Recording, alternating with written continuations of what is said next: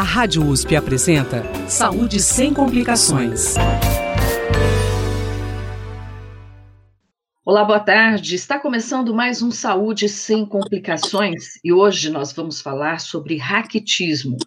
Nossa convidada é a doutora Soraya Sader médica assistente do Departamento de Puericultura e Pediatria da Faculdade de Medicina da USP, em Ribeirão Preto, no setor de endocrinologia pediátrica supervisora médica do HC Criança e responsável pelo ambulatório de doenças osteometabólicas pediátricas do Hospital das Clínicas, Faculdade de Medicina da USP, Ribeirão Preto.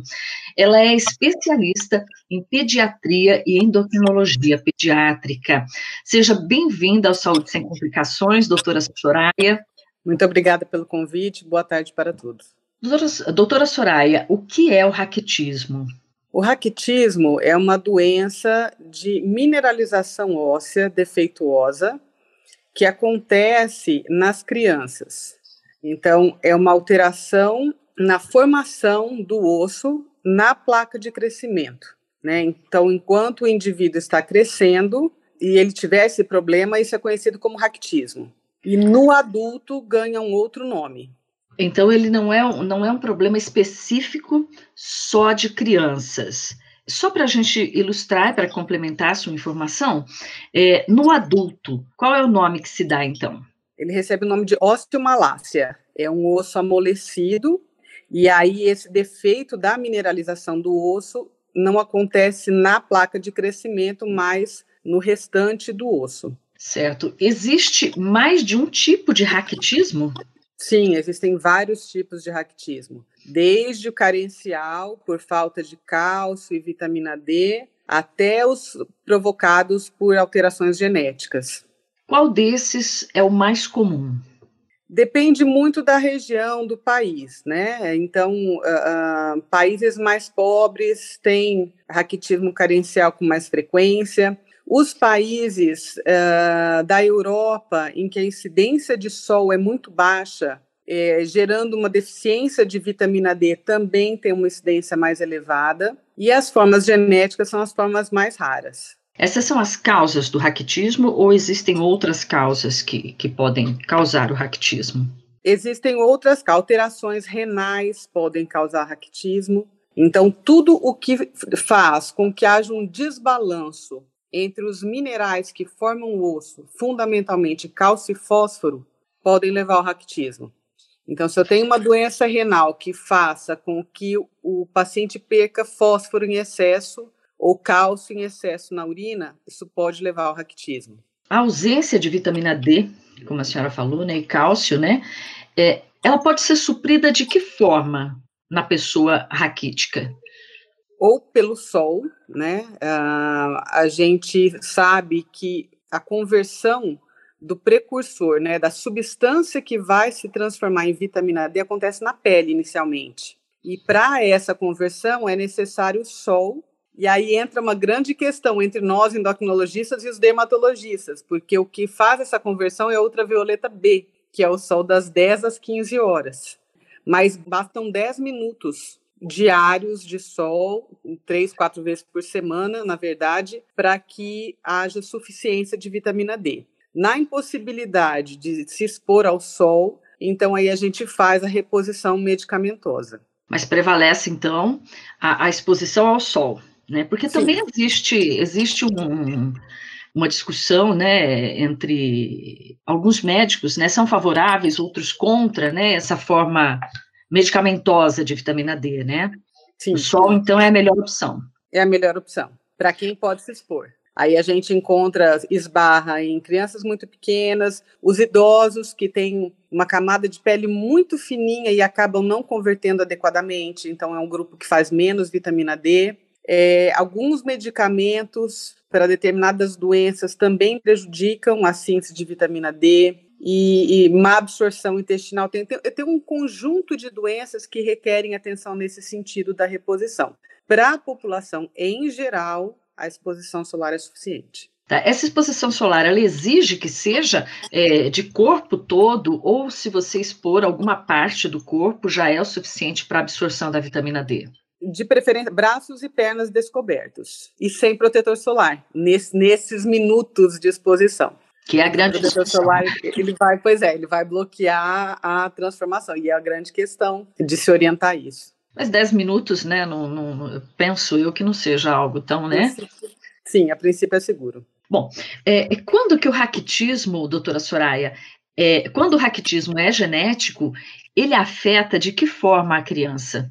São inúmeras formas. A criança, ela muitas vezes ela nasce já com raquitismo e dependendo do, da alteração genética, os pais têm, ou a mãe ou o pai tem. Nessa situação, a gente fica muito atento para testar a criança precocemente porque vai, essa criança vai ter um osso mais amolecido. Então, muitas vezes, a hora que ela começa a engatinhar, que ela coloca o peso sobre os braços, pode começar a haver arqueamento dos braços.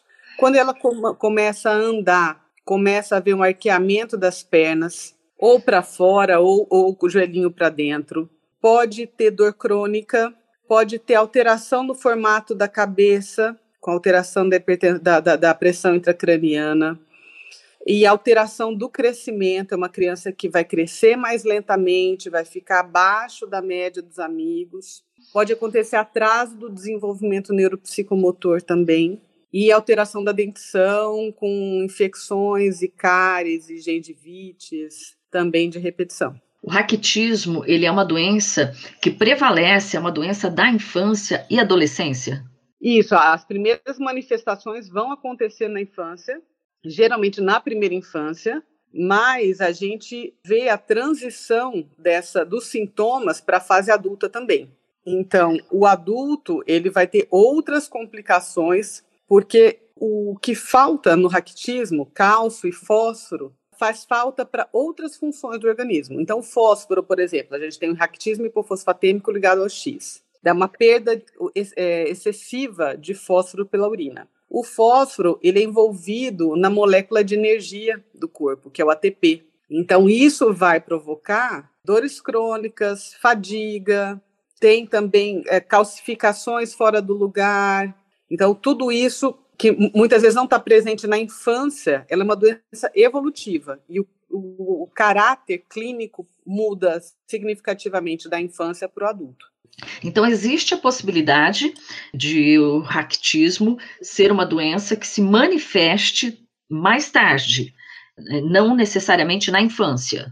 Existe, mas é muito difícil que passem despercebidos os sintomas na infância, porque eles são marcantes com as deformidades, né? Então, é muito difícil que isso aconteça, a menos que aquele indivíduo não tenha tido deformidades significativas e depois venha manifestar as dores ósseas e as alterações articulares. Então, a maioria dos diagnósticos é feita, apesar que para o nosso, pra, na nossa opinião, feito tardiamente, às vezes essa criança chega com 7, 8, 10 anos, né? O ideal fosse, seria que esse diagnóstico fosse feito por volta de 1, 2 anos, é, a maioria dos diagnósticos é feita até a adolescência. A senhora falou que existem, é, no caso do, da, do raquitismo genético, né? Existe, existem pais que não sabem que, que tem a doença, por exemplo? Existem sim. Mas, geralmente, o que a gente vê na prática clínica é que os pais já têm as deformidades. Tá, mas então, desconhecem a sua origem. Às vezes desconhecem, às vezes já têm diagnóstico. E aí, tendo o diagnóstico, para nós é muito importante porque essa criança ela chega mais precocemente. É muito importante que as pessoas que têm raquitismo conheçam como é feita a transmissão, como se dá a transmissão, né, para trazer seus filhos o quanto antes.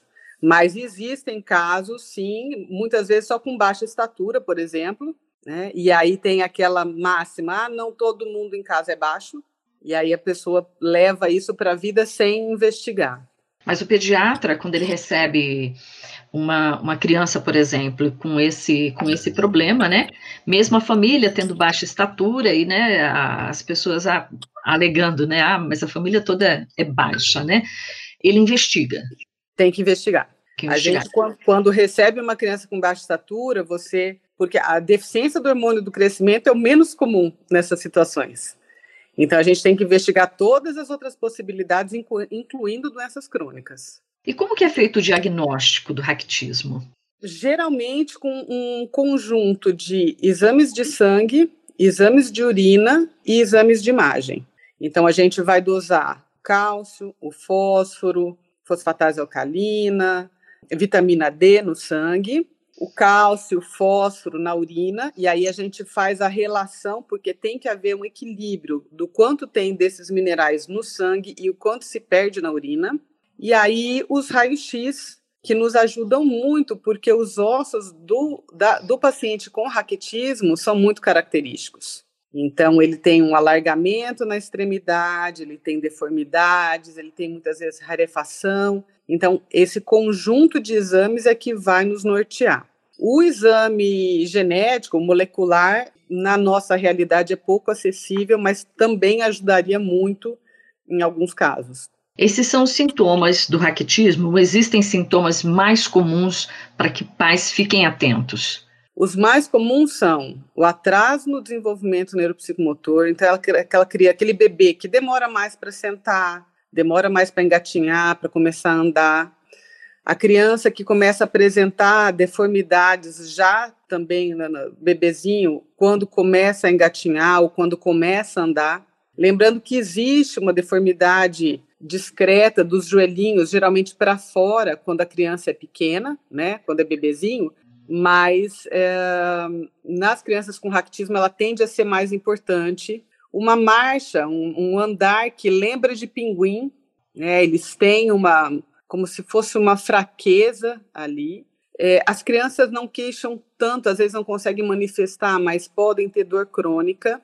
E não infrequentemente uma alteração do formato da cabeça, uma fronte ampla né? Então, que, que chama atenção e que pode, que precisa ser investigada, porque essas crianças têm mal, pode ter malformações na drenagem do líquor. Então, precisa ser investigado. Não é infrequente essas crianças terem alteração também no formato do crânio.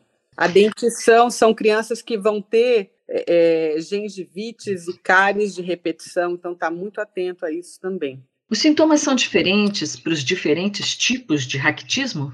Geralmente não, geralmente são bem parecidos, o que muitas vezes dificulta o, no, o diagnóstico diferencial, né? Então, é, a gente tem vários pacientes com raquitismo aqui e muitas vezes o diagnóstico, recentemente aconteceu comigo, por um acaso a menina fez um exame molecular e veio assim um resultado muito diferente do esperado, mas a manifestação clínica dela era muito parecida. Perninhas arqueadas, baixa estatura, e alargamento das extremidades dos ossos, né, do, do joelho. Então, os, as manifestações clínicas, porque como o defeito ele é mais ou menos comum para o raquitismo, que é o defeito de mineralização, então as manifestações clínicas e radiológicas vão ser parecidas. E existe uma idade que, que normalmente isso possa ocorrer com maior intensidade, ou aí é, é, é difícil dizer se, se esses sintomas aparecem ao longo da, da infância ou logo no início? Geralmente aparecem já no começo da infância, o que muitas vezes acontece que passa despercebido e considerado como variação da normalidade. Como eu tinha dito antes, os bebezinhos eles têm as perninhas um pouco mais arqueadas, mas isso não pode ultrapassar dois, três anos de idade. Né? A tendência é que essa até no máximo quatro anos que eles têm essa deformidade. O que, é, que chama atenção é quando essa deformidade vai aumentando. Né? Então, quando a gente tem o que a gente chama de genovário, que os joelhos são afastados, essa distância entre os joelhos vai aumentando gradativamente. A outra possibilidade pode ser que os joelhos sejam encostados um no outro, né? Ao contrário, e aí atrapalhando até a marcha, uma criança que vai ter quedas frequentes, então, isso geralmente aparece ali por volta dos dois, três anos de idade. Doutora Soraya, e quando as causas são nutricionais, de que forma é o tratamento para o raquitismo? Então, Existe... essa pergunta é, é, importante porque a gente está numa época de modismos de exclusões alimentares.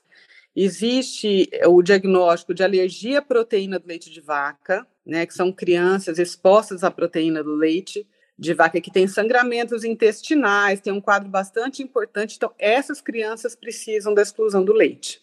Mas virou um diagnóstico muito comum, nem sempre confirmado. Então, a, a própria intolerância à lactose ou a questão filosófica de não consumo de lácteos. Então, uhum. isso tem acarretado quadros de raquitismo. Né? O que a gente orienta é que, quando as necessidades básicas diárias principalmente de cálcio, porque o fósforo está presente em muitos alimentos. Tudo que é proteico, carne, feijão, o próprio leite tem bastante fósforo. Mas o, o cálcio ele está presente fundamentalmente nos lácteos. Então, se a criança não ingerir, a gente tem que fazer suplementação medicamentosa. E quando as causas são genéticas, né? Existe cura? Geralmente existe controle, né? A causa genética que a gente, com a qual a gente tem mais contato é a perda excessiva de fósforo pela urina. Mas aí o que acontece, é, e que eu gosto de usar, é a analogia do balde furado. Você vai, a gente dá fósforo e essa criança continua perdendo fósforo pela urina. Então é um processo, é, é um tratamento, é paliativo, é na tentativa de repor um pouco do fósforo que não se normaliza no sangue. Né? Uhum. É, do ano passado para cá, gente, existe uma medicação aprovada já no Brasil, que é como se você tampasse os furos do balde né, e mantivesse esse fósforo em circulação. Mas é um tratamento específico para o raquitismo hipofosfatêmico ligado ao X, porque é um defeito num, num hormônio, que é o FGF23. Para os demais, ainda só tem esse tratamento paliativo e vai depender então do que a criança perde na urina, para a gente tentar repor e adequar. E frequentemente a gente tem que repor a vitamina D ativa também nesse, nessas situações. Quer dizer, uma tentativa de controle, né? De controlar a doença, né? Exatamente. Mas não há cura, né? É, no caso, então, das causas, sendo causa nutricional, né? Existe cura? Sim, quando você restabelece o aporte do que estava faltando, quer seja cálcio, quer seja vitamina D, você consegue corrigir aquela situação. Não que a deformidade que se instalou vá se corrigir completamente. Muitas vezes a gente precisa de um procedimento ortopédico depois, mas uhum. aquela condição é, de carência a gente consegue corrigir. Quer dizer que envolvendo um procedimento ortopédico, existe a possibilidade, inclusive, de, de excluir as lesões? Existe como corrigir. Né, eles, os ortopedistas têm muitas, dependendo da idade da criança, procedimentos bem simples, como uns grampinhos que eles põem nos joelhos para poder alinhar esses membros, né? É, os grampinhos ficam lá transitoriamente, então dá para fazer isso. Mas o, mais importante antes disso tudo é chegar ao diagnóstico preciso. Tanto na causa é, nutricional como na genética, né? Como são feitos os, os, tratamentos? Bom, desculpa, a senhora já falou sobre o tratamento quanto à, à causa genética, né? Que são é, reposições, né? É, é, via medicamentos. Agora, quando a causa é nutricional, como que é feito o tratamento? Cada faixa etária tem as recomendações básicas diárias de aporte de todos os nutrientes. Então, a gente volta o aporte alimentar ou na, na, forma medicamentosa, caso seja né, é, contraindicada a alimentação, é, de, o aporte de lácteos, por exemplo. Aí a gente prescreve carbonato de cálcio, citrato de cálcio, né, que a, a mãe vai lá compra ou manda manipular para chegar na necessidade básica diária daquela criança ou do adulto, enfim. Normalmente esse tratamento ele leva quanto tempo? O nutricional, na verdade, é, você tem que manter para sempre a vigilância sobre o aporte. Então, se eu não tomo leite, eu vou tomar lá minhas duas, três cápsulas de carbonato, dependendo da quantidade de cada uma. Isso é sempre. E isso é para todo mundo. O cálcio, ele é tão fundamental no organismo, ele controla a movimentação do coração, controla impulsos nervosos. Então, quando o organismo não recebe cálcio de fora, a gente tem um hormônio, que chama hormônio paratireoideu, que vai tirar o cálcio do osso. Em qualquer idade, em qualquer pessoa, com ou sem raquitismo. Então, então é, é fundamental, né? É fundamental. No caso da vitamina D, muitas vezes a gente só faz a reposição até atingir o patamar ideal, e aí a gente consegue suspender é, se essa pessoa volta a se expor ao sol, ou então deixa uma manutenção numa dose baixa. Certo. E o SUS, ele, ele oferece esse tratamento para as pessoas, é, de, é, de que forma as pessoas têm acesso a esse tratamento? Geralmente a gente recebe os pacientes encaminhados pela rede, né? Então eles vão até a unidade básica e aí na suspeita a gente recebe o encaminhamento desses pacientes, né? E aí a gente procede a confirmação diagnóstica, todo o processo diagnóstico e inicia o tratamento e é muito importante que o tratamento seja multiprofissional. Então, que a gente tenha a, aqui em Ribeirão eu tenho um ambulatório junto com a ortopedia pediátrica, que eles, é, é uma troca muito rica, fisioterapeuta, terapeuta ocupacional na dependência da, das necessidades, muitas vezes precisa um, um educador físico né, para essas pessoas, porque não é qualquer atividade que eles conseguem fazer. A nutrição ajuda muito também na, na questão de adequação ao que a criança pode ingerir ou não. Então, tem esse trabalho que é, é, é completo, né? Aí a pessoa vai à unidade básica e aí pede, pega um encaminhamento para um sistema, para um, um serviço de referência. O raquitismo, ele, é, ele pode ser confundido com outra doença, doutora Soraya?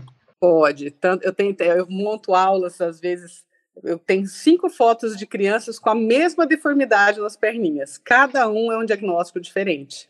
Então, você tem o, o, fisiológico, que é aquilo que eu tinha falado, que o bebezinho já tem uma perna mais arqueadinha durante um, os dois, três primeiros anos. Você pode ter alteração só da cartilagem de crescimento ali na, na tíbia, você pode ter alteração na composição, na diferenciação do osso, você pode ter falta de fosfatase alcalina, que é uma outra doença genética. Então, tem várias situações semelhantes para a gente diferenciar para poder tratar certo. Certo. E o raquitismo, ele pode ser evitado quando não genético? Pode ser evitado. Conforme a gente tinha dito, garantindo o aporte de cálcio, existe, eu, eu tenho uma planilha que eu elaborei no site da Abraço, abraço.org, que é a Associação Brasileira de Saúde Óssea e Osteometabolismo, tem uma planilha com, com a quantidade de cálcio de dezenas de produtos lácteos. Para os veganos e, e, quem, quem não consome, né, a quantidade de cálcio nos vegetais, além dela ser pequena, a biodisponibilidade desse cálcio ela não é boa. Então fica muito difícil a gente suprir as necessidades diárias básicas de cálcio só com vegetais. Aí a gente sugere que seja feita a reposição medicamentosa. E um, em relação à vitamina D, uma vez tendo exposição solar adequada, uh, não, não é indicado dosar vitamina D para todo mundo, não existe essa indicação, a gente deixa isso para pessoas em condições de risco, né, com fraturas, com uh, deformidades. Então, isso tudo pode ser controlado da maneira mais simples possível. E é, existem fatores de risco, doutora Soraya, para o raquitismo? Para o raquitismo carencial, são doenças crônicas, uso de corticoide prolongado pode prejudicar a massa óssea, aumenta a excreção de cálcio na urina, pacientes acamados, uso de anticonvulsivantes que diminuem a, a conversão da, da vitamina D. Então, tem uma série de doenças crônicas que predispõem expõem ao raquitismo alterações renais, alterações do fígado, em relação a cálcio e fósforo. Pacientes com doenças dermatológicas, em uso de determinadas medicações que não podem se expor ao sol, os idosos que, apesar de poder, quando podem se expor ao sol, têm uma, uma camada de pele fininha em que a conversão é diminuída. Então, essas são pessoas de risco. Aí, assim, nos idosos, não raquitismo, né? Mas aí seria a, a alteração da mineralização óssea ou osteomalácia ou osteoporose. Certo. Eu gostaria que a senhora, por favor, repetisse o endereço onde consta essa planilha informativa para as pessoas. E para encerrar, eu gostaria que a senhora também fizesse alguma consideração, se eu deixei de perguntar alguma coisa, algo que seja importante para que as pessoas saibam. O endereço é abraço com dois S, abrasso.org.br. Lá tem uma planilha, uma campanha que chama Quanto Cálcio. E em relação ao raquitismo, o que eu gostaria de deixar como mensagem é: são vários tipos, dos nutricionais até os genéticos, até as alterações das funções renais e hepáticas, o uso de medicações. Quanto mais precoce é feito o diagnóstico, melhor o resultado no tratamento. Então, se eu tenho, por exemplo, uma criança com raquitismo, cujos pais, ou um pai ou mãe também tem, e que chegam precocemente, a gente consegue evitar o surgimento das deformidades. Então, é muito importante que se faça um acompanhamento com o pediatra, que essa criança tenha sua altura colocada nas curvas e, ao menor sinal de desaceleração ou de deformidade, que ela seja uh, encaminhada a um serviço de referência para investigar o raquitismo. E atenção à questão nutricional. Existe, então, um modismo de exclusão de lácteos que tem que ser visto com muito cuidado. Então, tem pessoas que têm indicação de excluir o, o, o cálcio da dieta, o os lácteos, na verdade, né? Mas muitas vezes isso é mais uma crença, um modismo, e aí o pediatra ele tem que ajustar uh, o aporte de cálcio para essas crianças. Eu conversei com a doutora Soraya Sader, médica assistente do Departamento de Puericultura e Pediatria da Faculdade de Medicina da USP de Ribeirão Preto, no setor de endocrinologia pediátrica. Ela é supervisora médica do HC Criança e responsável pelo ambulatório de doenças osteometabólicas pediátricas do Hospital das Clínicas da Faculdade de Medicina da USP Ribeirão Preto. A doutora Soraya é especialista em pediatria e endocrinologia pediátrica. Doutora Soraya Sader, muito obrigada por sua presença aqui no Saúde Sem Complicações. Eu que agradeço o convite e a oportunidade de esclarecer sobre um tema tão importante. Muito obrigada mais uma vez. O Saúde Sem Complicações vai ao ar toda terça-feira, às 13 horas, com reapresentação aos domingos, às 17 horas. E você também pode acessar todos os programas já exibidos através do www.jornal.usp.br. Tem sugestões de novos temas? Tem dúvidas? Então escreva para o imprensa.rp.usp.br. Com apoio de produção da estagiária Flávia Coutre, o Saúde Sem Complicações volta na próxima terça-feira com um novo tema. Muito obrigada por sua audiência, um grande abraço e até a próxima terça. Saúde Sem Complicações. Apresentação: Mel Vieira. Trabalhos técnicos: Mariovaldo Avelino e Luiz Fontana. Direção: Rosimeire Talamone.